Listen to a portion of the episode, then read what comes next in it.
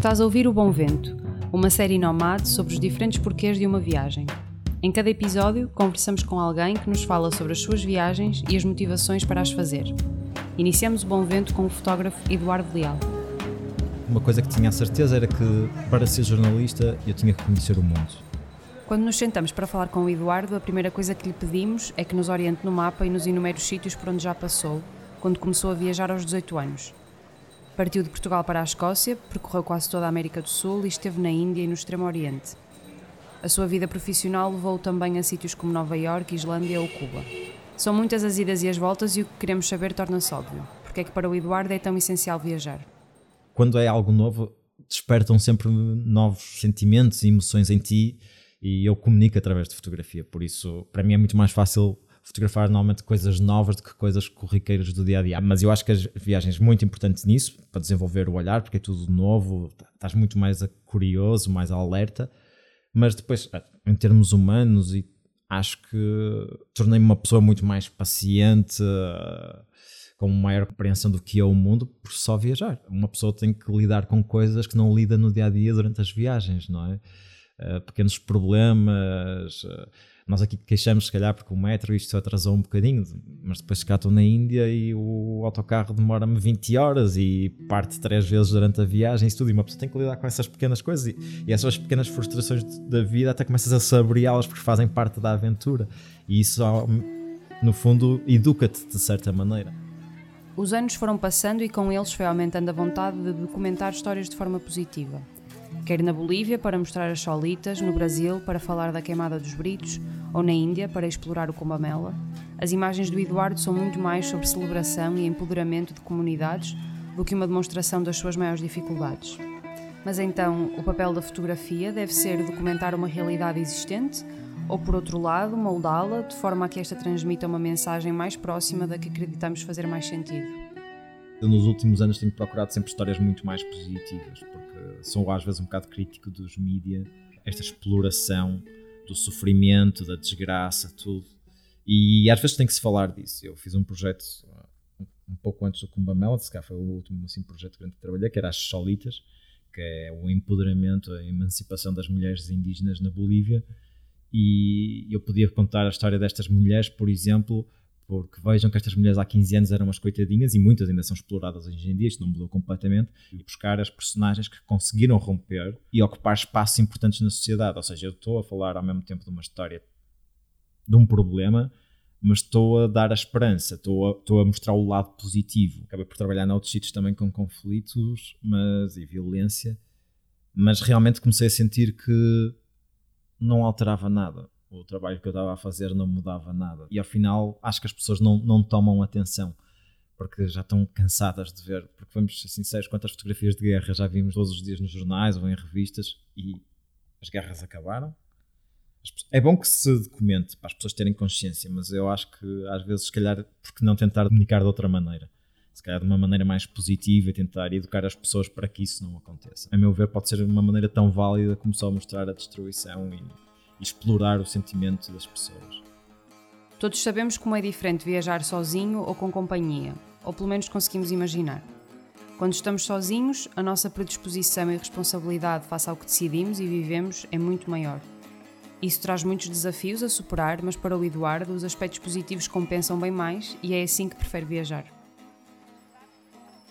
Gosto de viajar sozinho eu acho que te expõe mais, não tem um refúgio noutra pessoa. És obrigado a lidar com as outras pessoas, a falar com as outras pessoas eh, e tens que lidar com tudo da viagem. No fundo, vives a viagem a 100%. Mas a verdade é que a viagem é mesmo tua e não tens o problema das decisões. As decisões que tomas és tu que sempre tens que as tomar. E eu gosto disso.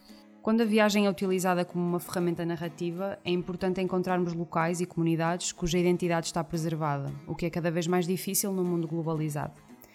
Há um equilíbrio entre o não isolamento e o não desvirtuamento que nem sempre é fácil de conseguir manter ou alcançar, mesmo em circuitos menos turísticos. Uma grande tristeza minha é chegar aos sítios e ver que as culturas estão a ser completamente diluídas neste mundo ocidental. E é uma das coisas que me atraiu muito à Bolívia da primeira vez que fui. Ainda mal não sonhava que algum dia trabalhar como fotógrafo na Bolívia.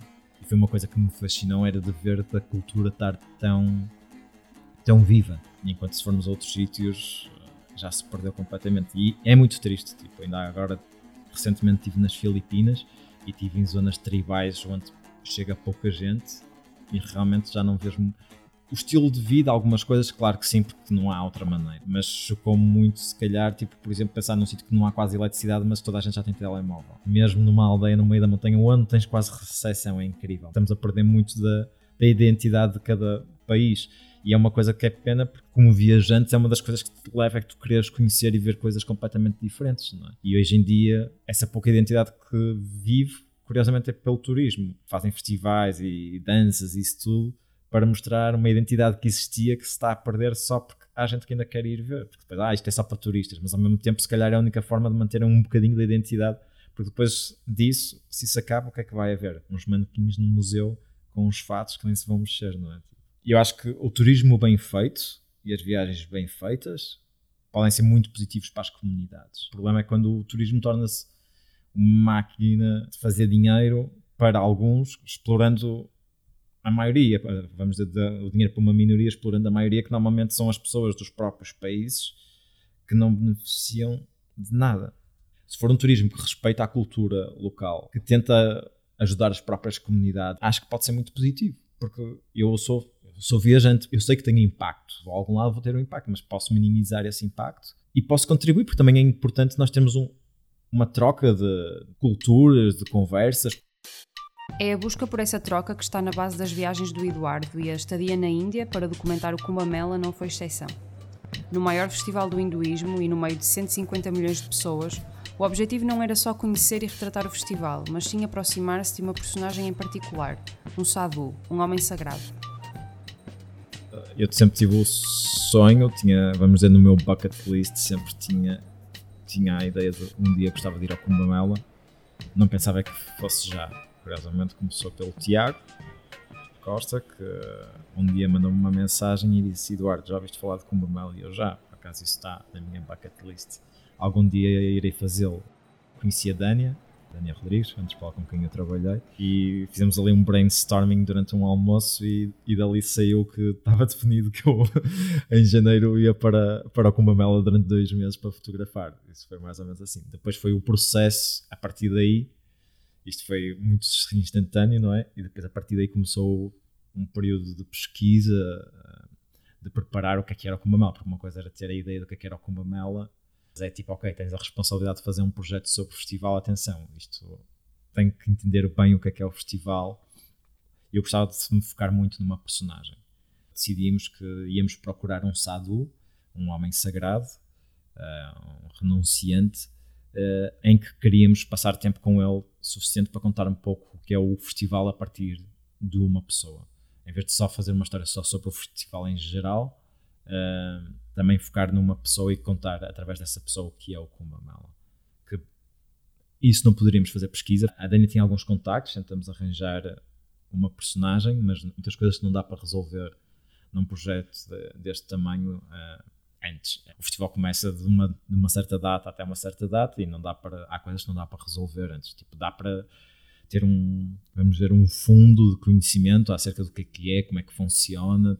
Uh, é chegar lá e, no fundo, depois temos um bocado de conhecimento, depois, no fundo, largaram-nos lá e agora, olha, vamos ver o que é que acontece. E foi um bocado assim. Eu e a Daniela fomos para o Cumbamela, não tínhamos sítio onde dormir, uh, não tínhamos ao início não temos noção de como é que é o festival. A Daniela já teve num Cumbamela, mas também muda de Cumbamela em Cumbamela, e porque são diferentes cidades. Eh, mas não tínhamos noção de onde é eram as coisas, nem nada. Tipo, foi mesmo. Acabamos de chegar a Cumbamela uma tarde, ok, e agora vamos começar a andar por aqui e vamos começar a tentar orientar-nos. E foi um bocado assim, e fomos aos poucos conhecendo o que era o recinto, onde é que estão os chadus, onde é que está, porque assim, tivemos que navegar e aprender um bocado como funcionar. Ou seja, isso foi a outra parte, e depois a partir daí, ao fim de 3, 4 dias, que já tínhamos uma, um melhor conhecimento de andar por ali, aí a partir daí começamos a focar-nos mais no que realmente queremos fazer e como é que vamos desenvolver o projeto.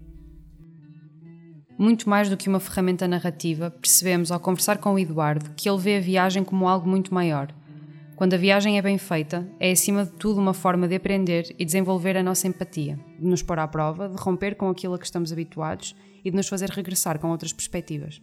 A viagem bem, bem aplicado a uma pessoa, torna uma pessoa muito mais humilde e, e mais terra a terra e mais aberto a, às circunstâncias até da própria vida.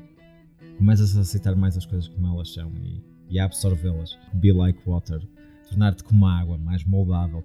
E acho que as pessoas têm que ser mais assim, aceitar as coisas. E é a viagem, acho que te torna um pouco como água, tipo, torna-te mais moldável, mais, aceitas melhor as coisas porque nas viagens tens que lidar com, com os contratempos, com os imprevistos e aceitá-los como é e tentar arranjar uma solução.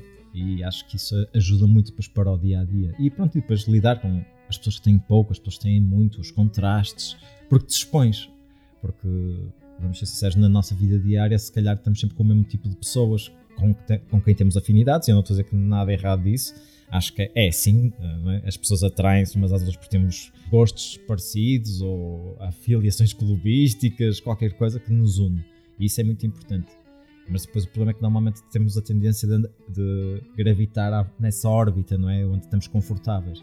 E é o bom das viagens é isso, é que nos expõe a coisas novas, diferentes, umas boas, outras más, porque eu acho que viajar também tem sempre os seus problemas, mas é isso que nos ajuda depois também a a ver o mundo com outros olhos e também a olhar depois não só para, para o mundo lá fora, mas também para o nosso próprio mundo. E acho que isso é o, realmente o poder da viagem. Terminamos aqui o primeiro episódio do Bom Vento com o fotógrafo Eduardo Leal. Contamos convosco no segundo episódio desta série Nomad sobre os diferentes porquês de uma viagem.